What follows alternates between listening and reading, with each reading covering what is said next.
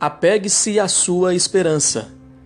Por isso, Deus, quando quis mostrar mais firmemente aos herdeiros da promessa a imutabilidade do seu propósito, se interpôs com juramento, para que, mediante duas coisas imutáveis, nas quais é impossível que Deus minta, forte alento tenhamos nós que já corremos para o refúgio, a fim de lançar mão da esperança proposta.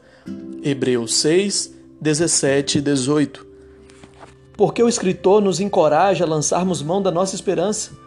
Se a nossa segurança foi obtida e irrevogavelmente garantida pelo sangue de Jesus, então por que Deus nos diz para nos mantermos firmes? A resposta é esta: o que Cristo comprou para nós quando morreu não foi a liberdade de nos mantermos firmes, mas o poder capacitador para isso.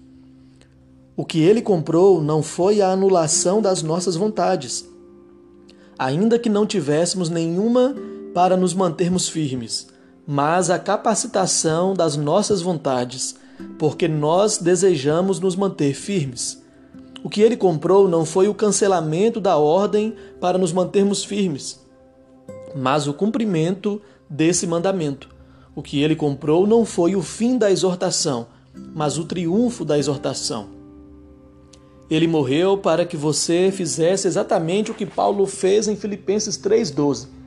Prossigo para conquistar aquilo para o que também fui conquistado por Cristo Jesus. Não é tolice, é o Evangelho. Dizer para um pecador fazer o que somente Cristo pode capacitá-lo a fazer, ou seja, esperar em Deus. Assim, exorto-lhe de todo o coração: tome e lance mão daquilo para o que você foi alcançado por Cristo e apegue-se a isso com toda a sua força.